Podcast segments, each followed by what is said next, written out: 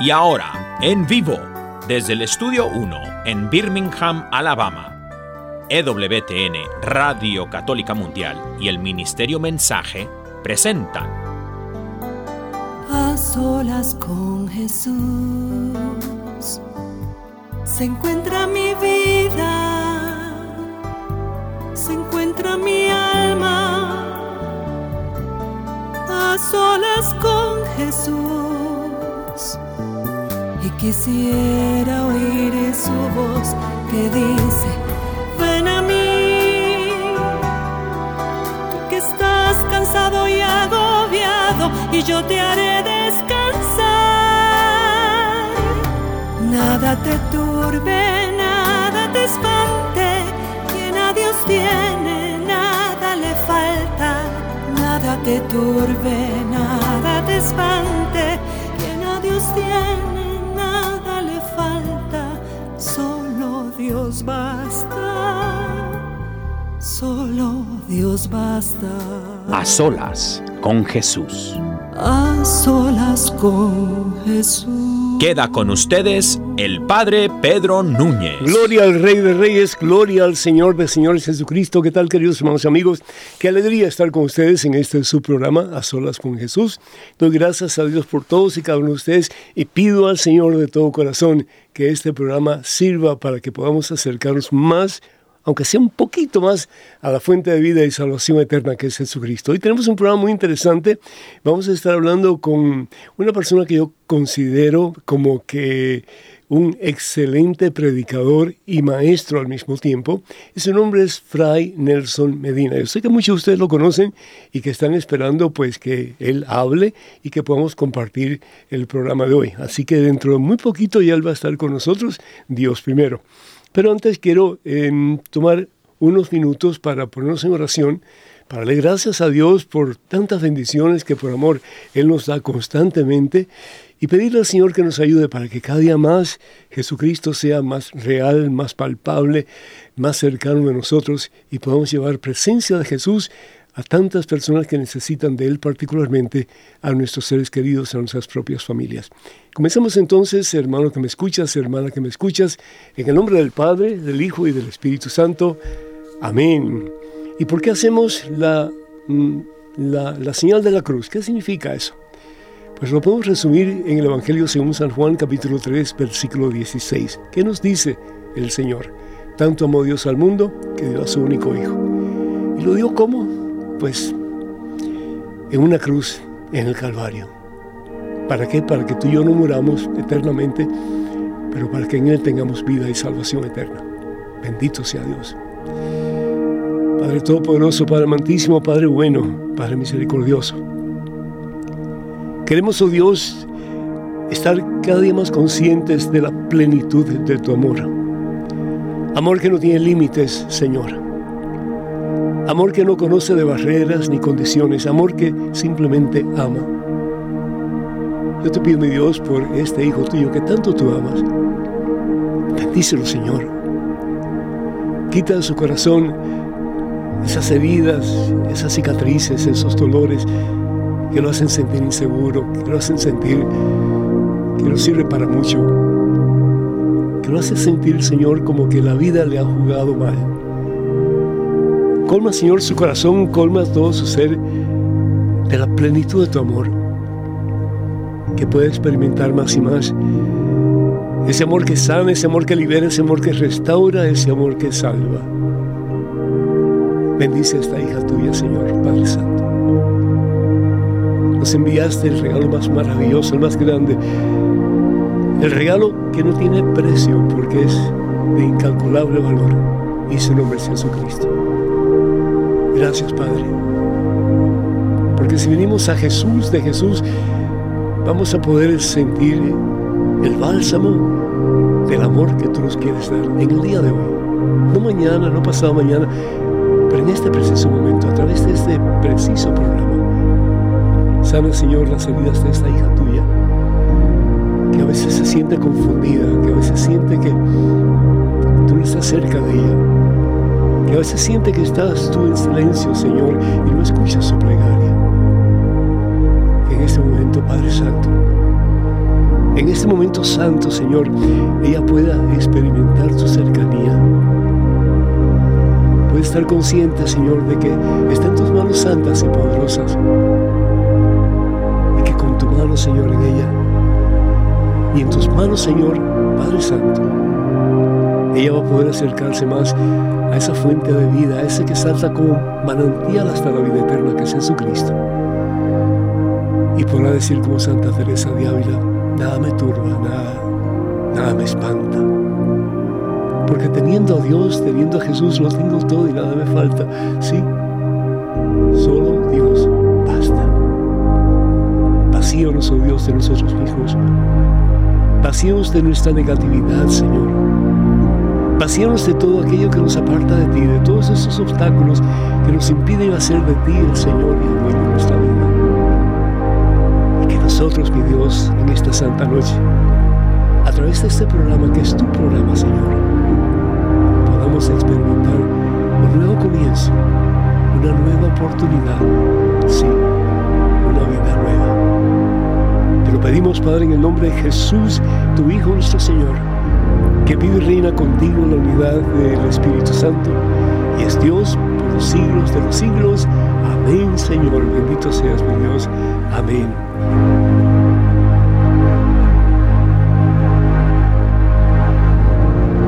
Ante todo, hermanas y hermanos, quiero dar gracias a Dios por los muchos y muchos y muchos, eh, pues, pedacitos así de, escritos que ustedes me han enviado a través de la página de este servidor de Facebook y a través de tantos otros medios. Tuve una operación en el pie izquierdo hace muy poquito, el jueves pasado, y me pusieron anestesia general, pues no me gustó para nada el efecto porque los primeros días tenía pesadillas y sentía como que el corazón estaba latiendo demasiado y no podía despertar, ¿sí? También en otra ocasión sentía como que la boca estaba llena de arena y las cuerdas vocales no funcionaban y bueno, pues tiempos bastante, bastante fuertes. Pero bendito sea Dios, ya hoy me siento mucho mejor, en victoria, bendito sea el Señor. Y mañana tengo que ir a ver al médico a ver qué me dice, pero era que tenía un dedo encima de otro. Y yo lo dejé pasar por bastante tiempo, sí, años y llegó el momento en que ya demasiado el dolor que tenía y realmente casi ni podía caminar. Así que entonces, ah, por gracia de Dios, me pude ver a este médico de Colombia, por cierto, que trabaja aquí en la Universidad de, de Birmingham, en Alabama, y él fue el que me operó el jueves pasado. Así que lo voy a ver mañana. Así que muchísimas gracias por sus oraciones. Les amo muchísimo y muy agradecido por todo lo que hacen por mí, particularmente el tenerme en cuenta cuando ustedes oran al Señor de señores y Rey de reyes. Gracias, de todo corazón, gracias. Esta es una foto, ustedes no pueden ver, no creo, pero es la bota que me pusieron, que realmente eh, cubre del pie hasta casi la rodilla.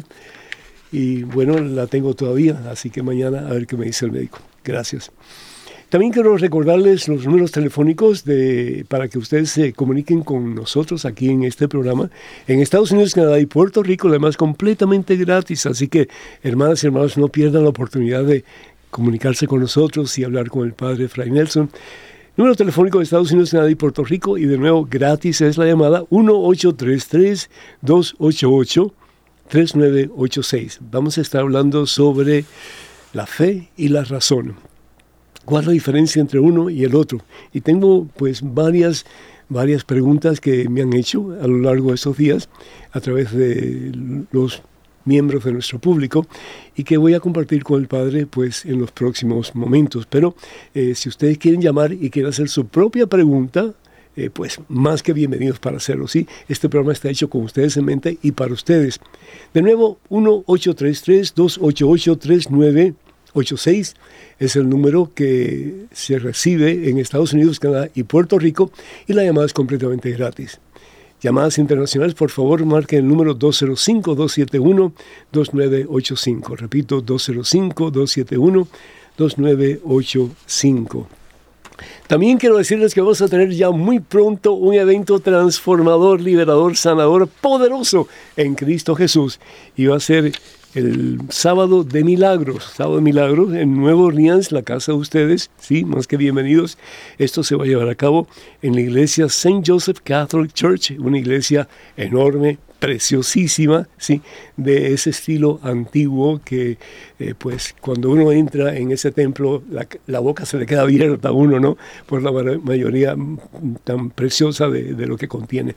Eh, caben 1.200 personas fácil, Así que estamos tratando de que ese templo se llene porque va a haber poder de Dios, hermanos. Sí, vamos a tener alabanza hermosísima. Ya están practicando desde hace algún tiempo atrás. Eh, vamos a tener prédicas poderosas. Vamos a tener tiempo para sanación, liberación, restauración, vida nueva. Y en este comienzo de año, pues también vamos a concluir con una hora santa, la presencia de Jesús sacramentado que vendrá con poder para destruir el mal que pueda haber en nuestras vidas y darnos la oportunidad de un nuevo comienzo. Sábado Milagros, abril primero, el día antes de, sábado, de domingo de Ramos. Así que va a ser eh, un buen comienzo para Semana Santa.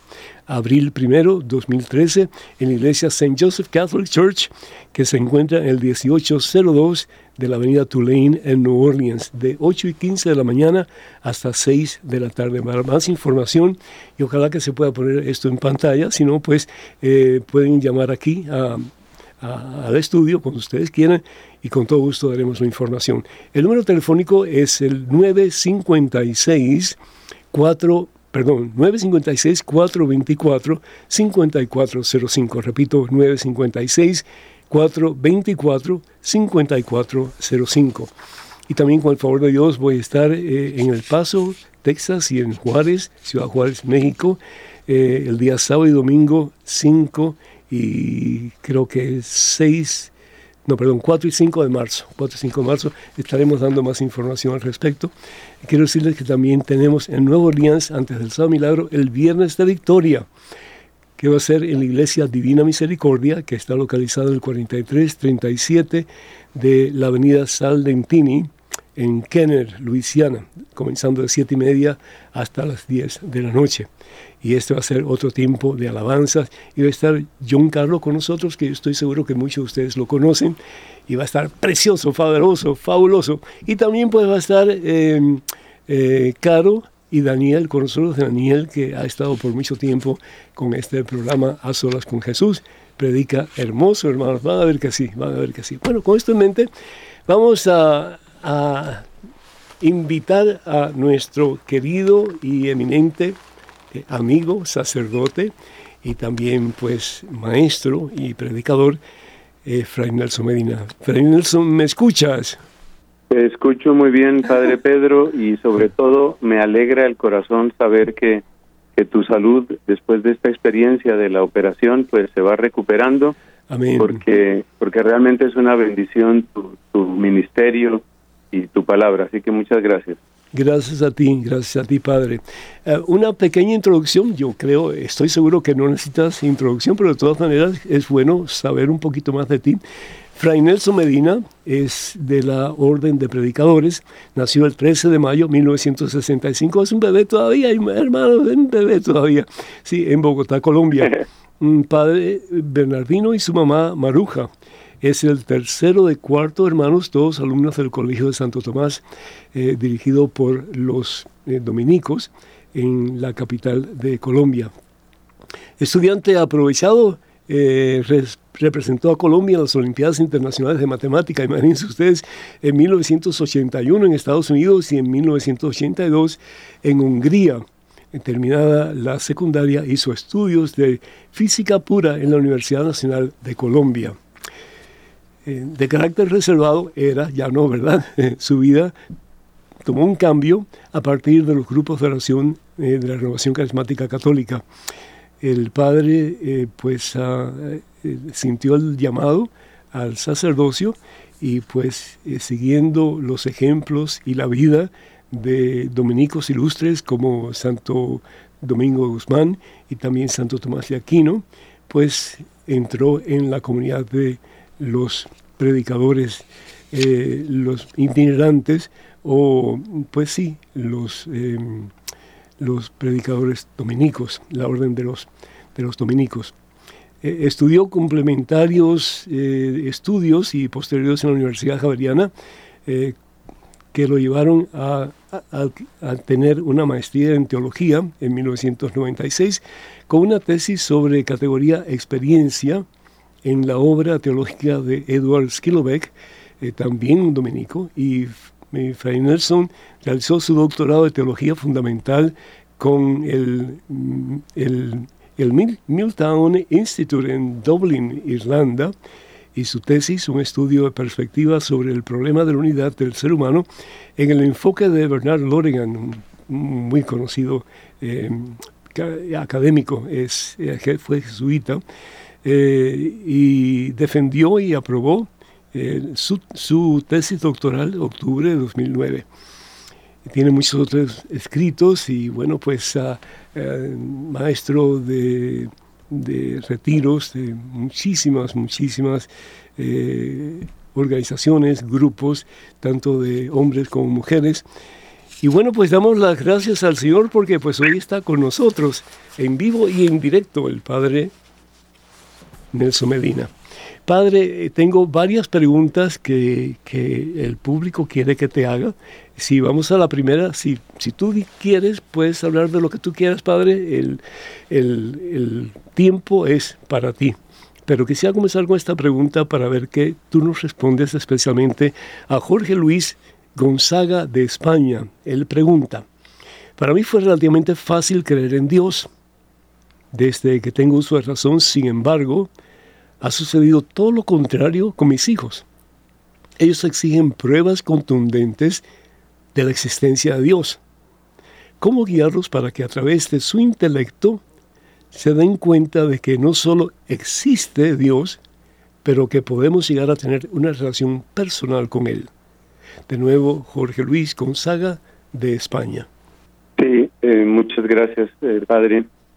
Creo que es una pregunta que representa la inquietud de muchos padres de familia y de muchos adultos. Yo creo que podríamos repetir las palabras de él. Para muchos de nosotros la fe era algo dado, podríamos decir algo estándar, y nos vamos encontrando paulatinamente con un mundo, con una cultura que o bien relativiza completamente la fe, poniendo al mismo nivel todas las religiones y todas las creencias, o si no, abiertamente niega niega la existencia de Dios probablemente porque afirma que está en conflicto con la ciencia o con la razón. Así que es una pregunta supremamente oportuna, válida, actual. Em, creo que lo primero que tendríamos que detectar o tendríamos que recordar es que ha habido este cambio cultural, ha sido un cambio muy fuerte. Detrás de ese cambio hay intereses muy grandes de muy diversa eh, índole, pero eh, sobre todo tomar conciencia de esto. Es, es, es un poco la situación de la fe hoy. No podemos partir de la base de una mayoría cultural creyente católica, ese mundo, como lo han dicho varios em, teólogos y varios pastores, entre los cuales quisiera recordar a nuestro bien querido Papa eh, Benedicto, recientemente fallecido, ese mundo, llamémoslo católico, eh, estándar, eh, eh, ese mundo ha desaparecido Y, y, lo que tenemos ahora pues es una situación muy diferente en la cual hasta cierto punto debemos acostumbrarnos a que somos minoría, pero no una minoría acomplejada. Y, y es algo que yo quiero destacar porque porque me parece que ha sido muy característico del ministerio tuyo, querido Padre Pedro, y de muchos otros evangelizadores, que aunque nos reconocemos en cierto sentido minoría, eh, nosotros no somos una minoría acomplejada. Nosotros no tenemos que avergonzarnos de nuestra fe, ni avergonzarnos de, del bien que hace la iglesia, si bien reconocemos que también hay fallas. Entrando un poco más en la pregunta que nos ofrece eh, José Luis, eh, yo quisiera destacar una palabra que él dice, pruebas contundentes, porque yo me hago esta pregunta escuchando lo que lo que eh, lo, que es la inquietud de José Luis. ¿Qué, ¿Qué, suele entender hoy la gente por contundente? Y ya que tú recordabas mi trabajo doctoral con Bernardo Lonergan, hay una reflexión muy interesante que hace este ilustre jesuita, y es que para muchas personas lo único que es contundente es lo empírico, es decir, lo que puede aparecer en un microscopio, lo que puede aparecer en una ecuación matemática, lo que puede aparecer en un laboratorio, eso es lo contundente. Como quien dice, eh, si nosotros logramos encontrar un microbio que, que, demuestre que existe Dios, un microbio que tal vez tenga la palabra eh, Dios escrita en el ADN, entonces, bueno, ya ahora sí creemos en Dios. Entonces, eh, la, la, contundencia, me parece que la contundencia para muchas personas, y muy probablemente es el caso de los hijos de, de este caballero que nos pregunta, para muchas personas la contundencia es contundencia empírica. Y hay que entender que desde la contundencia empírica es imposible, es imposible mostrar a Dios simplemente porque Dios no es una realidad física. Y esto, esto eh, hay una comparación que es muy buena, que me parece que es muy buena, eh, para, para darnos cuenta de lo que está sucediendo aquí. Eh, yo creo que todos los que estamos en esta audiencia hemos escuchado, por ejemplo, del teorema de Pitágoras. Supongamos que yo estoy en un edificio donde hay muchos laboratorios de física y muchos laboratorios de química y de biología, por decir de esas tres grandes ciencias. Y yo les digo a todos los científicos de ahí, muéstrenme el teorema de Pitágoras, a ver, ¿dónde está en sus, en sus microscopios, en sus em, eh, aparatos de... No lo pueden encontrar. espectros. Y no lo pueden encontrar. No, lo van a poder encontrar porque porque el teorema de Pitágoras se muestra con una herramienta diferente. Entonces, ¿se puede mostrar la existencia de Dios? Por supuesto que sí. El Concilio Vaticano I lo dijo abiertamente y hay muchísimos en la antigüedad y también en nuestro tiempo que han trabajado y que hemos trabajado en eso. Pero se necesita una herramienta diferente. No es la herramienta empírica, porque la herramienta empírica me sirve para encontrar sustancias químicas o para encontrar eh, cuántas cuántos cromosomas tiene un ratón. Pero Dios no va a aparecer como un cromosoma.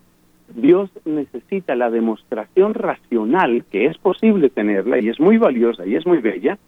La demostración racional sobre Dios necesita herramientas filosóficas y esas herramientas filosóficas empiezan por hacerle una crítica a la, a la ciencia misma, es decir, los pasos, y intento resumir aquí porque ya sabes, uno se entusiasma y empieza a hablar. Nos quedamos en una pregunta nada más.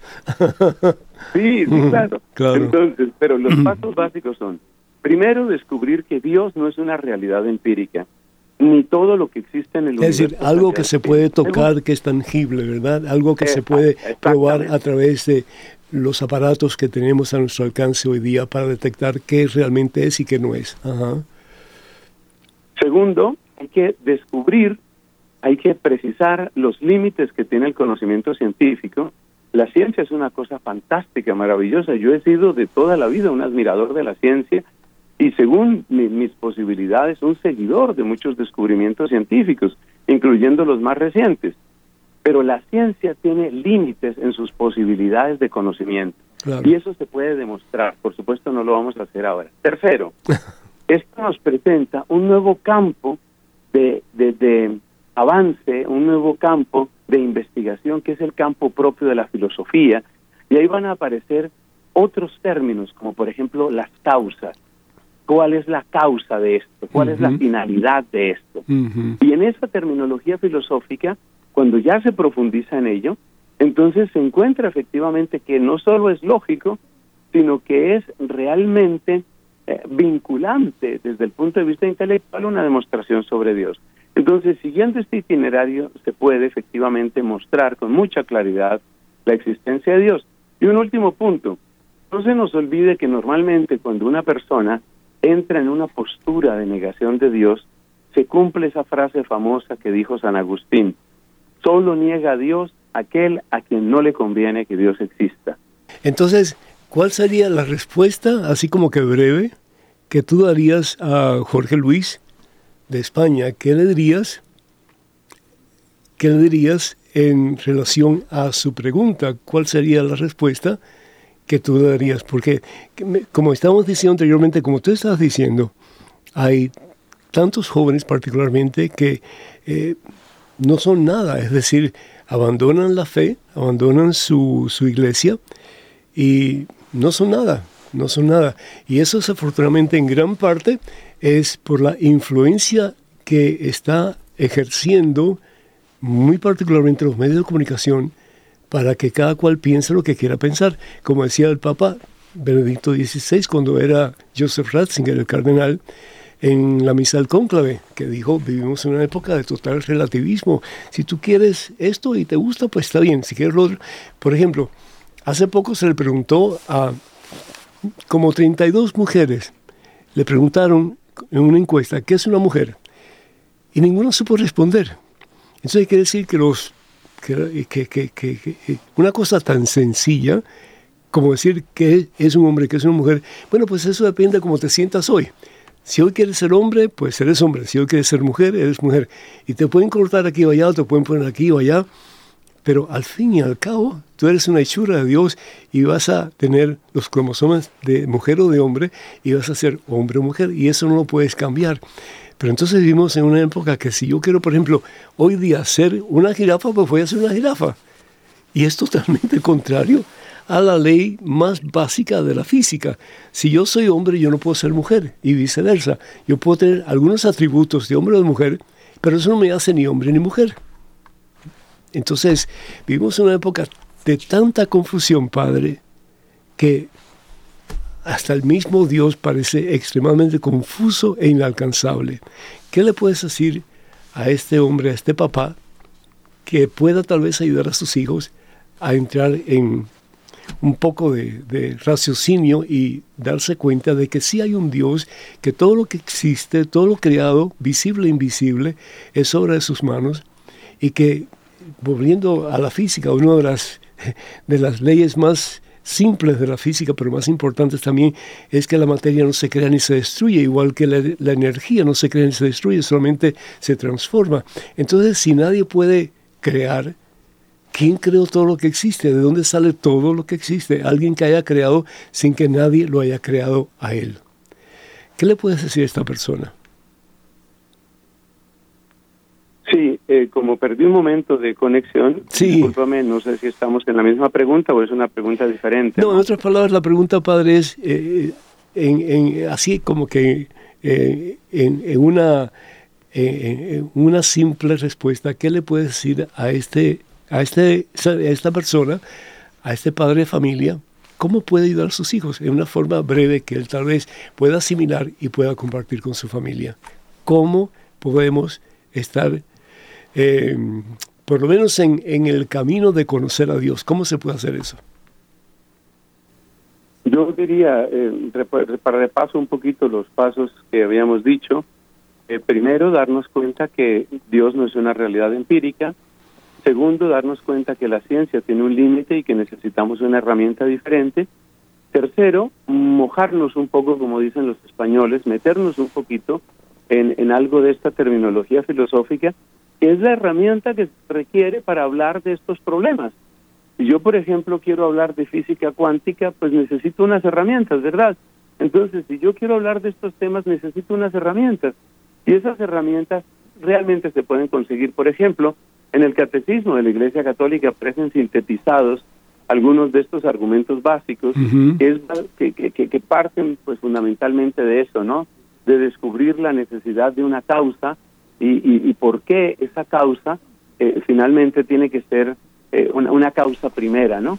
Claro, esto se expone de un modo mucho más ordenado, pero lo básico es eso, lo básico es que, que la persona eh, tome conciencia de que se necesita una herramienta diferente y que se tome un poquito de tiempo para conocer esa herramienta, para avanzar un poquito en ella. Pero la pregunta sería entonces, padre, entonces la pregunta sería, si, si Dios es el que creó todo lo que existe, y es una pregunta que se repite una y otra y otra vez, ¿quién creó a Dios? Entonces, en nuestra mente es imposible mm, llegar a la conclusión de que Dios no lo creó nadie. Es decir, Dios ha existido desde siempre, como que no es parte de nuestro de nuestro sentir, de nuestra experiencia humana, sino que es algo totalmente diferente. ¿Cómo es eso que Dios ha existido desde siempre y que nadie lo ha creado? ¿Qué, decirle a estos muchachos? Eh, claro, claro. Cuando, cuando nosotros, eh, cuando nosotros nos, nos acercamos a este misterio de Dios, yo creo que lo más importante es preguntarnos si qué es lo que hace que las cosas requieran de un origen, qué es lo que hace que las cosas requieran de una causa. Y cuando vemos que las cosas requieren una causa porque son finitas, porque tienen un principio limitado y porque no son necesarias, entonces nos damos cuenta que estas características que hacen que las cosas requieran una causa son características que no se dan en Dios, porque efectivamente eh, una, una cosa creada, por ejemplo, un planeta, pues requiere que haya una explicación, como no tiene la explicación en sí mismo, pues requiere de una explicación adicional. Claro. Pero cuando nosotros llegamos a, Dios, cuando llegamos a lo que significa el Creador, nos damos cuenta que en Dios no hay las limitaciones que hacen que las cosas requieran de una causa. Suena como un trabalenguas, pero en el fondo es eso. bueno. Las, las cosas, en cuanto son limitadas, requieren de una causa. Pero, Dios que no es limitado, no requiere. Exacto. Bien. Vamos a la segunda pregunta, padre, de Evelyn Suárez Esquivel de Haití. Dice, en la India se adoran más de dos millones de dioses diferentes. No por maldad, sino por ignorancia. Si Dios es realmente uno, y solo uno, ¿cómo es posible que Él no haga algo más de lo que ha hecho para que la gente tenga la oportunidad de conocerlo, de amarlo y de seguirlo, si es lo que así desean ellos? Así como que, brevecito padre, porque tenemos otras preguntas que hacerte. Sí, es decir, eh, ¿cómo, es posible que, que Dios permita que haya tanta gente equivocada si es que esa es la realidad? Sí, sí, sí.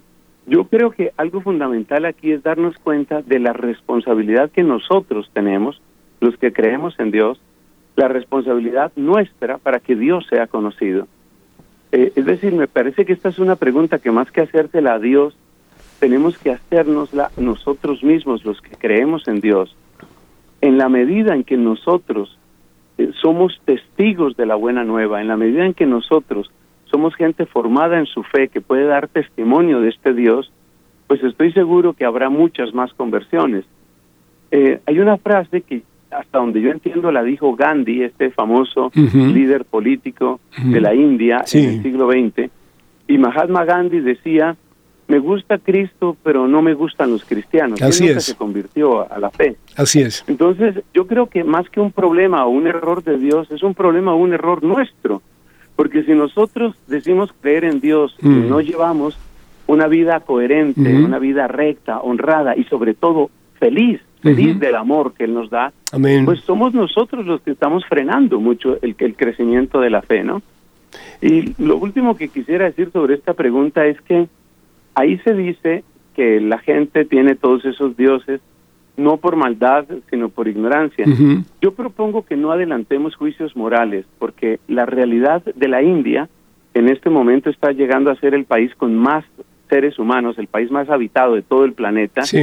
La realidad de la India es muy compleja y créanme que hay situaciones de extrema crueldad eh, de, quienes practican el hinduismo contra quienes tienen otras religiones. Esto no lo digo para suscitar ninguna división, cierto, ni ningún sentimiento contra la India, sino para decir que así como no podemos presumir que la gente es mala, tampoco podemos presumir que todo es bondad.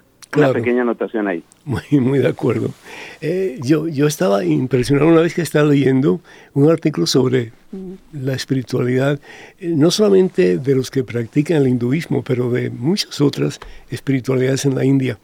Como por ejemplo este templo que es dedicado a los ancestros de, de miembros de la comunidad de la India, que está lleno de ratones. Y ellos piensan que sus ancestros se han convertido en ratones a través de un proceso de reencarnación. Entonces, mm, ahí están los ratones y algunas de estas personas que van al templo comen de la comida de los ratones, ¿sí? Eh, pues hay mal olor, hay pues poca sanidad, etcétera. Pero si tú aplastas un ratón, porque son cientos y cientos y hasta miles de ratones, pues tienes que llevar un ratón de oro al templo como en algún tipo de, de, justificación por lo que hiciste y en alguna forma pedir perdón por lo que hiciste, porque acabas de matar a un ancestro. Entonces uno dice, caramba, pero si Dios realmente es tan grande y poderoso, y yo comprendo lo que es esta persona, porque Dios no nos da los medios para que podamos ayudar a la gente en nuestro tiempo a conocer más de Él. Y eso fue una cosa que hizo Jesús con sus apóstoles, ¿verdad? Evangelio según San Mateo, capítulo 28, versículos 19 y 20. Vayan y hagan discípulos de todas las naciones y enséñenles a cumplir todo lo que yo les he enseñado a ustedes. Entonces, es, esa es la pregunta. Bueno, vamos a la tercera pregunta. Si la Iglesia Católica tiene la totalidad de la verdad de Dios, en inglés sería The Fullness of the Truth of God, ¿cómo es posible que no solo permitiera lo que se conoce como la Santa Inquisición, sino que persiguió y condenó terriblemente a hombres de ciencia, imagino yo como Galileo, Galilei, que hablaban con la verdad en la mano. ¿Qué responderías a su padre? Bueno, eh, yo empezaría respondiendo algo que leí no hace mucho y que no tiene relación directa con, con la invitación que amablemente me hiciste Y, a la que estoy respondiendo. Eh, leí hace poco una cosa muy interesante donde alguien escribía y decía, ¿se han preguntado ustedes por qué siempre que se cita el conflicto entre ciencia y fe sale a relucir el caso de Galileo? Claro. Y respondía el mismo escritor y decía, se, se cita siempre el caso de Galileo porque es uno de los poquísimos ejemplos, de los poquísimos ejemplos de esta clase de errores cometidos por la Iglesia. O sea, seamos claros, ya lo dijo San Juan Pablo II, en el caso de Galileo se cometieron graves, graves errores por parte de la Iglesia Católica. Eso está ya dicho la iglesia ha pedido perdón por eso muchas veces y si hay que volver a pedir perdón, pues ahora yo vuelvo y pido perdón por los errores de la iglesia en el caso Galileo. Amén. Por otra parte, hay que tener en cuenta que el caso Galileo, que es casi único, esto hay que destacarlo, casi mm, único, el caso Galileo ha sido gravemente exagerado. Sí. Un profesor en Estados Unidos, en un college, le preguntaba a sus estudiantes, ¿ustedes qué opinan de que la iglesia haya quemado en la, en la hoguera a Galileo? Y, entonces empezaron a hablar estos muchachos, ya te imaginarás por dónde va esta historia, y, los muchachos levantaban la mano, se quedaban por hablar, eso demuestra que la iglesia es una desgracia, eso demuestra ah. cuando ya se habían saciado de hablar contra la iglesia, nadie quemó a Galileo. Que nadie quemó a Galileo y que Galileo murió acostado en su cama y murió en santa paz con la iglesia católica y con una hija religiosa. no, y un amigo muy cercano, el cardenal Bellarmine, sí.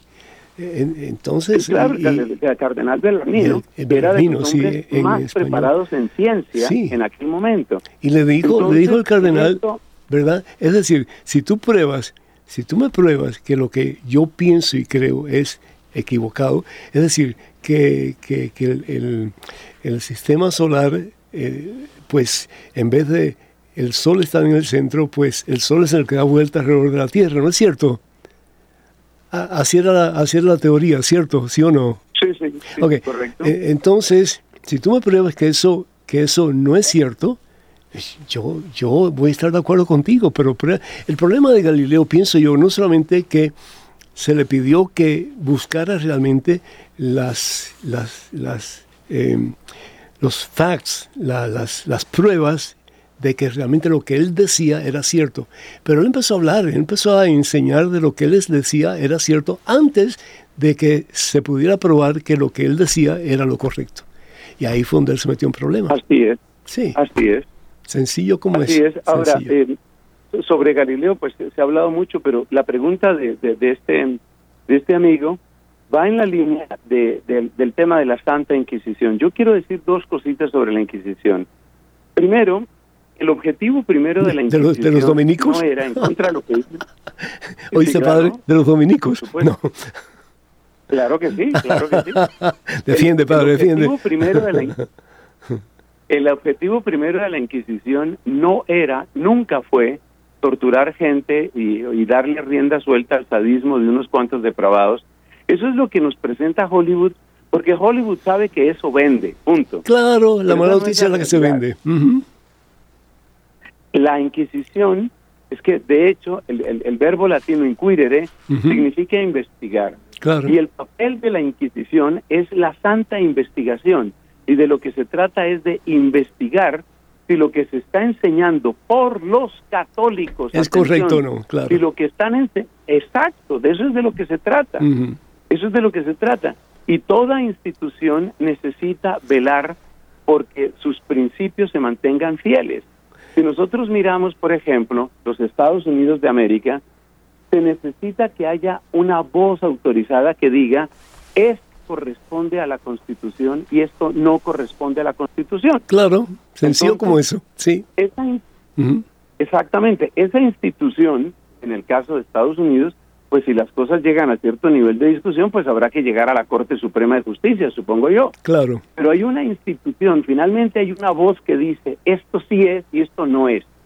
Pues la Iglesia Católica, lo mismo que toda institución que esté sobre esta tierra, necesita también esto. Claro, la Inquisición, también llamada Santo Oficio, cambió de nombre, eh, se llama después, se llamó después Congregación para la Doctrina de la Fe, o sea, cómo se enseña la fe. Sí, después, eh, actualmente se llama el Dicasterio para la Doctrina de la Fe, y, pero, detrás de todos esos cambios de nombre está una función que es vital para la Iglesia y es velar para que la fe le llegue auténtica. Claro. Claro, que la fe le llegue auténtica. Claro. O sea que en el fondo ese departamento de la iglesia está velando por una cosa positiva. Padre, hubo excesos, mm. claramente. Una, una cosa también es que no fue necesariamente la iglesia la que quemó a nadie o condenó a nadie a muerte o a, situaciones horribles. Eh, realmente eran los reyes de Europa, particularmente en España. Y eso es, eso es histórico, es verdad. Pero no se habla, sin embargo, de los protestantes en Salem o en Salem, que mataban supuestas brujas a diestra y siniestra, ¿sí? De eso no se habla. Sí, sí, así es. Desafortunadamente, como tú dijiste anteriormente, pues eh, hemos cometido errores, la iglesia ha cometido errores, se ha pedido perdón por los errores cometidos. ¿Quién no ha cometido un error? ¿Verdad? Que tira la primera piedra. Pero lo importante es aprender de todo eso y dejar de hacerlo. ¿sí? Si bien es cierto que en el tiempo de las cruzadas eh, se mató gente, porque eh, los cristianos están defendiendo particularmente eh, los lugares santos de Israel, pues eh, se dieron cuenta después de que estaban haciendo mal. Es decir, la guerra, todo el mundo pierde en una guerra, ¿verdad? Entonces, desafortunadamente, eso está pasando actualmente con los extremistas musulmanes. Y eso tampoco es ni correcto, ni justo, ni es de Dios aunque lo digan que están haciendo lo que están haciendo en el nombre de Dios. Padre, tenemos uh, preguntas eh, vía telefónica, tenemos muchas preguntas que hacerte, pero vamos a tomar un momento para escuchar eh, las preguntas de nuestros hermanos. Quiero darles, hermanos y hermanos, el número telefónico de nuevo para que ustedes se comuniquen con nosotros. Ya es hora de que ustedes pues nos cuenten qué, ustedes piensan de todo esto que estamos hablando y pues queremos escuchar sus preguntas y con el favor de Dios pues escuchar del Padre Nelson eh, las respuestas. Estados Unidos, Canadá y Puerto Rico, el número telefónico es el 1833-288-3986. Repito, 1833-288-3986. Estados Unidos, Canadá y Puerto Rico, la demás completamente gratis. Y llamadas internacionales, por favor, marque el número 205-271-2985. 205-271-2985. Vamos entonces con Fray Nelson Medina y con la primera llamada. Por favor, adelante, eh, Pedro. Sí, padre, tenemos una llamada de parte de Eleazar, que se comunica con nosotros desde Texas. Eleazar, bienvenido, adelante, hermano. Gusto escucharte. Sí, gracias, padre. Buenas noches. Buenas noches. Al padre también, Nelson muy impresionante sus antecedentes, el currículum. Es, es inteligente el muchacho, ¿verdad? ¿Perdón? Es inteligente el muchacho, ¿verdad? Sí, claro, claro, todos batallamos en matemáticas de una u otra manera, parece que... dímelo, hermano, dímelo. Mire, bueno. yo tengo este, esta cuestión y claro, la, he respondido y la, la misma vida, Dios mismo me ha respondido, ¿verdad? En cierta manera. Eh, para mí es la gran interrogante de la, la, existencia aún del mal, ¿no? O, cómo decir, la que Dios permita la existencia del mal. Yo sé que la venida de Jesucristo será en el momento que correcto, ¿verdad? En el momento perfecto de la historia, en el que determine que es necesario irrumpir nuevamente en la historia de la humanidad. Sí. Pero a veces, o sea, pienso, digo yo, hay, hay, hay tanto, tanto mal en el mundo, hay tantas cuestiones sucediendo, guerras, gente sufriendo, y no sé, o sea, yo sé que Dios no está impasible, ¿verdad? Dios de una otra forma, como, como, como se dice, no, sus caminos no son nuestros caminos. Mm. Y, desconocemos realmente qué es, cómo está obrando Él a veces para, pues, no sé, en cierto modo, superar esos sufrimientos o esos males, ¿verdad? Pero a veces pienso que el mal como que sobrepasa a veces ya el bien, ¿no? Entonces mucha gente dice, bueno, es que el Señor retarda su venida porque espera que pues, la mayoría se salven, ¿verdad? Pero pareciera que mientras más pasa el tiempo, pues va a haber más oportunidad de que más se pierdan. no tanto que más se salven, sino que más la mayor cantidad de gente se pierda, ¿verdad? Entonces, eh, ¿por qué, o sea, sería eso? Yo sé que Dios es misterio y como decía San Agustín, si lo conocieras no sería Dios, ¿no? O sea, entonces, eh, pero, ¿de qué manera nos puede dar ahí el Padre Nelson una explicación sobre esa, pues por decir, no sé, permisibilidad, se puede decir que tiene Dios sobre el mal, de permitir que existan tantos males, gente sufriendo tanto en el mundo. Yo sé que Él va a llegar en el momento oportuno, adecuado, pero no sé, eso es un gran misterio para mí. No sé si Él puede dar un poco de luz sobre eso. Perfecto. Padre, el micrófono es todo tuyo. Adelante, por favor. Eh, muchas gracias, muchas gracias a este querido amigo. Indudablemente es uno de los grandes misterios, eh, la presencia del mal y, y es un misterio que nos abruma y cuanto más cerca lo tenemos, pues más nos impacta. Por ejemplo, en, el drama de la guerra, bien decía el padre Pedro, en la guerra pues finalmente todos pierden y es una realidad, ¿no? Ahora, hay varias cosas que tener en cuenta aquí. Yo creo que una es el desbalance de información que suelen tener los medios de comunicación. Tomemos el caso, por ejemplo, de la misma iglesia hay sacerdotes, de nuevo voy a citar aquí al padre Pedro, hay sacerdotes que son bien conocidos y queridos por muchas personas y bueno, tienen una cierta visibilidad, pero todos sabemos que hay muchísimos sacerdotes generosos, trabajadores, abnegados, que entregan su vida día por día y que nunca salen en ninguna noticia. Amén. Entonces, eh, yo creo que es importante tener en cuenta que los medios de comunicación tienen un gran desbalance en la presentación del bien y del mal. Hay mucha gente buena, mucha gente que, que quiere educar sus hijos de la mejor manera, hay mucha gente que apoya a los necesitados, hay mucha gente que da dinero para, para tratar de resolver problemas en el mundo. Yo me encontré hace poco con un ingeniero electrónico, un hombre extremadamente brillante, y él me decía me han ofrecido gran cantidad de dinero para que trabaje en la producción de armas. Eso es un tipo de muy alto nivel. Me han ofrecido mucho dinero para que yo utilice, para que yo trabaje en la producción de armas. Y yo estoy ganando muchísimo menos dinero. Él trabaja en la mm. aplicación de la electrónica en medicina, mm. en máquinas de diálisis y cosas de esas. O sea, él está ganando la décima parte de lo que podría ganar. ¿Y por qué sigue en su trabajo? Que tampoco es malo, ¿no? Pero ¿por qué sigue en su trabajo? Porque él dice yo quiero que mi talento sirva para el bien, yo no quiero hacer talento para ver cómo se mata más gente más rápido. Amén. O sea, hay muchísima gente muy buena. Este es un punto que hay que tener en cuenta porque a veces las noticias eh, nos abruman solo con lo negativo. La noticia mala es la que se vende, padre. La buena no se vende. Sí, sí. Nos cuesta trabajo predicar la palabra de Dios y que la gente escuche.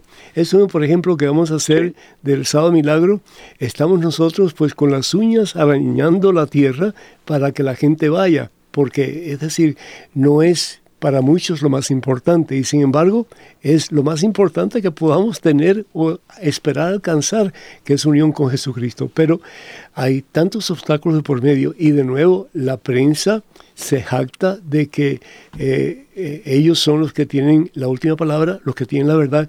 ¿Y cómo se tergiversa lo que se dice y lo que se hace? Al Papa Francisco lo han desplumado al pobre, ¿sí?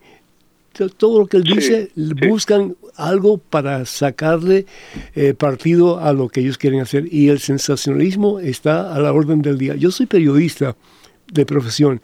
Padre, siempre nos decía a nosotros, crean el 10% de, los, de lo que los medios de comunicación les dicen a ustedes, porque cada cual va a tergiversar la experiencia de acuerdo a su propio eh, filtro de experiencias. Y es cierto, es cierto. Y cada cual va a buscar cómo aumentar su, costal con las noticias que va a dar para que se venda más, eh, pues, eh, lo que ellos están tratando de promover. Desafortunadamente, yo no sé, pero como tú dices bien, ciertamente eh, hay cosas tan buenas en el mundo y jamás se habla de nada de eso, ¿sí? Pero ¿por qué el mal existe? Porque desafortunadamente hemos optado por el camino equivocado. Hay dos caminos. La palabra de Dios nos dice en el Evangelio según San Mateo capítulo 7, versículos 13 y 14. Delante de ti hay dos caminos. El camino estrecho, que es el camino de Dios, y el camino ancho, que es el camino del mundo. Es más fácil el camino ancho, pero el Señor dice que serán muchos los que encuentren ese camino y se perderán. Y tú vas a decir, pues entonces, ¿cómo es eso posible? Si Dios es un Dios de amor, si Dios es un Dios eh, de misericordia, etc. Sí, pero Dios es un Dios justo. Y si tú no quieres nada con Dios y te vas por otro camino, Él no puede hacer nada al final para llevarte al cielo si tú no quieres estar en relación con Él, porque has preferido estar en relación con el mundo aparte de Dios. Es triste. Así es, que quisiera agregar algo que no es mío, sino de San Agustín. Eh, San Agustín reflexionando sobre el tema de las tentaciones, concretamente las tentaciones que sufrió Cristo, dice una cosa tan sabia, dice este gran obispo, dice, no puede haber victoria si no hay lucha, y no puede haber lucha si no hay tentación. Amén. me parece que esto es clave porque, claro. porque mira, toda, toda esta maldad, que ciertamente pues la maldad también existe, no vamos a decir que no existe. Claro que existe. Toda esta maldad es precisamente la que hace que se pueda, eh, que se pueda eh, representar, que se, que se pueda exaltar, que pueda sobresalir la bondad. Claro. Y yo quiero citar aquí a una persona a la que todos amamos en EWTN y en muchos otros lugares, y es Santa Teresa de Calcuta. Amén. En la ciudad de la miseria física, económica y humana, en la ciudad donde parecía que la eh, pobreza en todas sus dimensiones se ensañaba contra gente que no merecía ni siquiera atención, es decir, los parias de aquella sociedad, brilla esplendorosamente la bondad de Teresa. Claro. Entonces, frente a la maldad, tenemos que pensar también eso, que la maldad muchas veces es el fondo de tinieblas frente al cual nosotros tenemos que ser luz, según aquello que nos dijo Cristo, ustedes son la luz del mundo, ¿no? Entonces, y lo dice el Evangelio de este próximo domingo, que en la región de tinieblas, en la región de tinieblas de muerte, dice expresamente el Evangelio, brilló la luz de Cristo. Gloria a Dios. O sea que Dios también, a través de esa maldad, está haciendo que resplandezca mucho más su bondad. Y, y, en ese sentido, la, la, victoria es de Él y eso no debemos dudarlo en ningún momento. Amén. Yo tuve la oportunidad una vez de, de hablar con Madre Teresa de Calcuta y le pregunté, Madre, ¿cuál es su oración más... Eh, más usada, cuál es su oración favorita. Y ella con sus manitas juntos dijo, eh, yo quiero Señor hoy hacer algo maravilloso para ti. Y la vida de Madre Teresa fue tan sencilla, pero la vida de ella fue amar. Y ahí se reduce todo el cristianismo, ¿verdad? Ama y haz lo que tú quieras, decir un gran santo en la iglesia, porque el que ama con el corazón de Dios no puede hacer nada malo. El bien vence el mal, porque Jesucristo ha vencido y en él hay victoria. Padre, muchísimas gracias por tu tiempo. Nos faltan muchas preguntas, ojalá que en otro tiempo muy cercano podamos unirnos de nuevo y compartir un poco más. Que Dios te bendiga, Padre. Un gusto y muchas bendiciones para ti y para tu comunidad. Y el Señor los bendiga a todos ustedes, hermanos y hermanas, en abundancia. Gracias. En el nombre del Padre, del Hijo y del Espíritu Santo. Amén. Hasta la próxima. Dios mediante.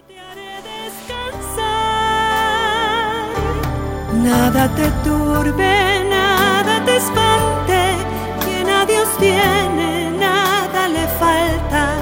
Nada te turbe, nada te espante, quien a Dios tiene, nada le falta. Solo Dios basta, solo Dios basta.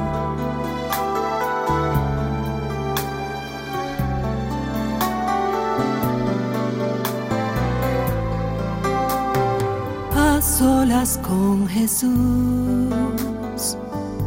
se encuentra mi vida, se encuentra mi alma a solas con Jesús. Y quisiera oír su voz que dice, ven a mí